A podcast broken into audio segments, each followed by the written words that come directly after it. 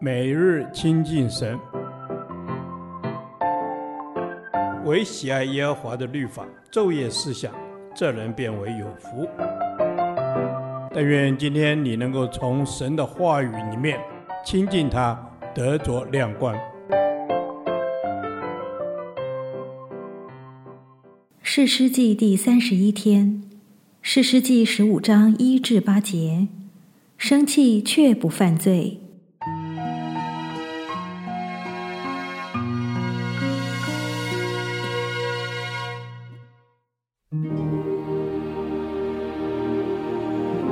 过了些日子，到割麦子的时候，参孙带着一只山羊羔去看他的妻，说：“我要进内室见我的妻。”他岳父不容他进去，说：“我估定你是极其恨他，因此我将他给了你的陪伴。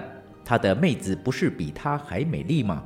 你可以取来代替他吧。”参孙说：“这回我加害于非利士人不算有罪。”于是参孙去捉了三百只狐狸，将狐狸尾巴一对一对地捆上，将火把捆在两条尾巴中间，点着火把，就把狐狸放进非利士人站着的禾架，将堆积的禾捆和未割的禾架，并橄榄园尽都烧了。非利士人说：“这事是谁做的呢？”有人说是亭拿人的女婿参孙。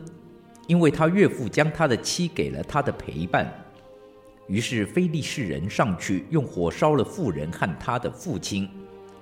参孙对非利士人说：“你们既然这样行，我必向你们报仇，才肯罢休。”参孙就大大击杀他们，连腿带腰都砍断了，他便下去住在以坦盘的穴内。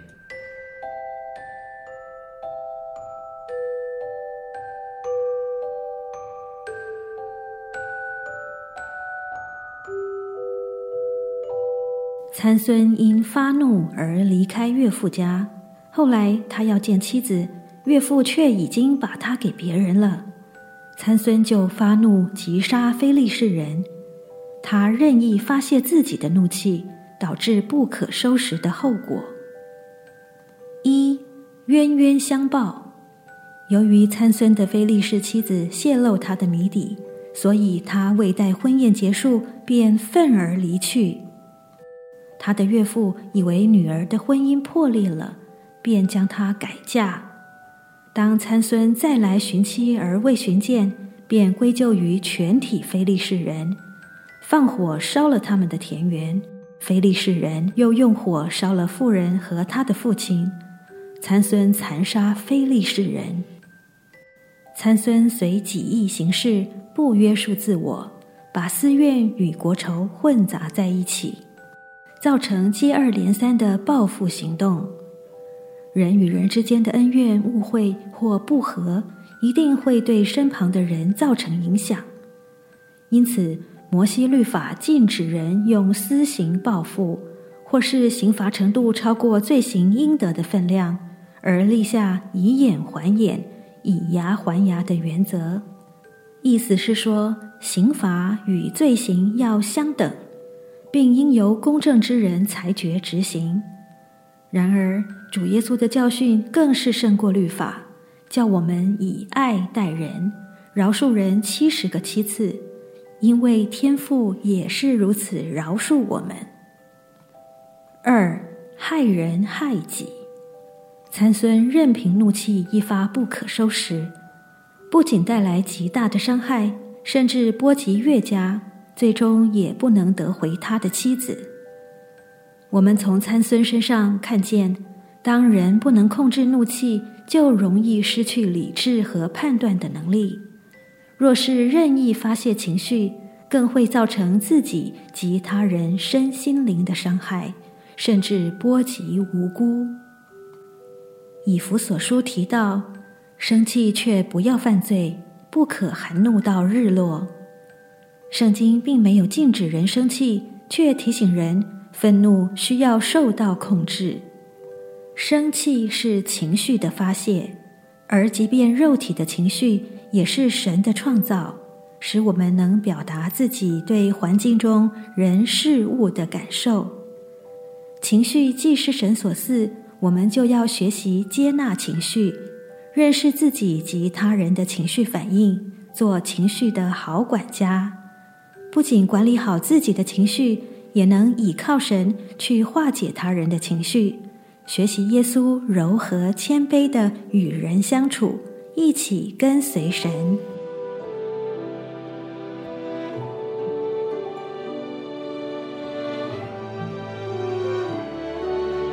有恩典、有怜悯、不轻易发怒的主啊，求你赐我智慧、节制与爱心，做情绪的好管家。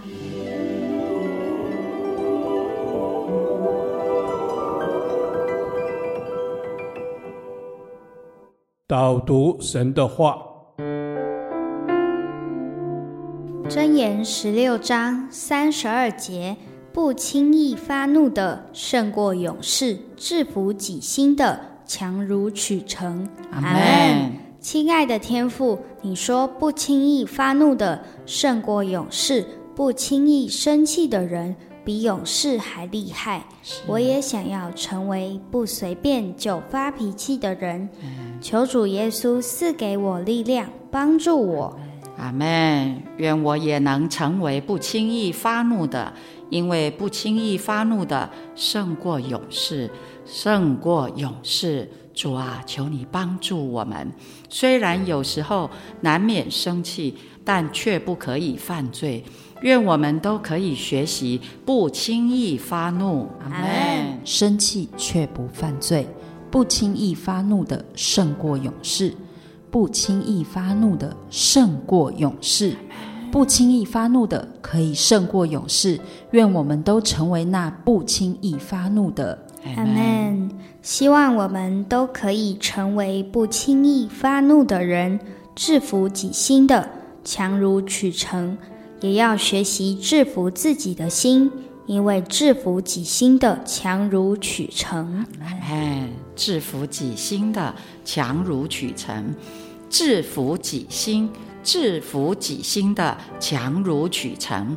主啊，这是何等的不容易！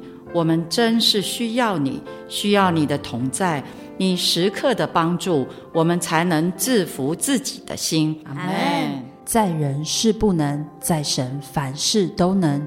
主啊，我们承认我们需要你，因为有你加给我们的力量，我们才能不轻易发怒，也才能制服己心。愿我们更多的依靠你，可以胜过怒气，胜过自己。这样祷告祈求，是奉主耶稣基督的名。阿门。耶和华，你的话安定在天，直到永远。愿神祝福我们。